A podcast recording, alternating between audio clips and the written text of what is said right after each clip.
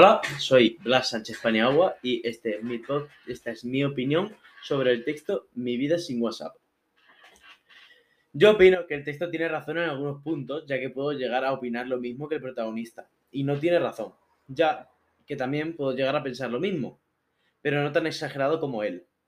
Pienso que en parte el texto tiene razón por lo que cuenta al principio. Antes, cuando él tenía WhatsApp, pues había conflictos con otras personas, ya sean por equivocaciones, bloqueos erróneos o cosas por el estilo, que son mencionadas ya en el texto. También cuenta que él se tiraba horas y horas viendo las redes sociales, hablando con sus amigos que no veía desde hacía meses y que solo se hablaba con ellos por redes sociales. Pienso que eso está mal. Alguien no se puede tirar cinco horas al día hablando con sus amigos por el móvil, ya no porque sea malo para la vista, también porque puede quedar con ellos y verlos en persona. Es mucho más divertido y emocionante. El único punto bueno que le veo de eso es que puede hablar con muchos amigos en un día sin tener que verlos a todos.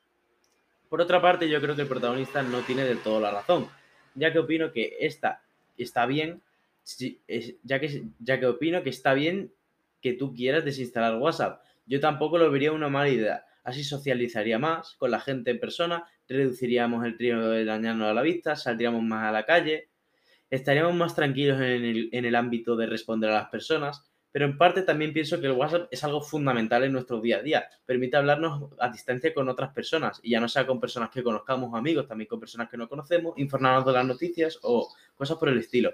El invento de este revolucionó el mundo para mejor, así que pienso que se debería hacer menos uso de este, pero no erradicarlo, ya que puede llegar a ser muy útil en algunas ocasiones.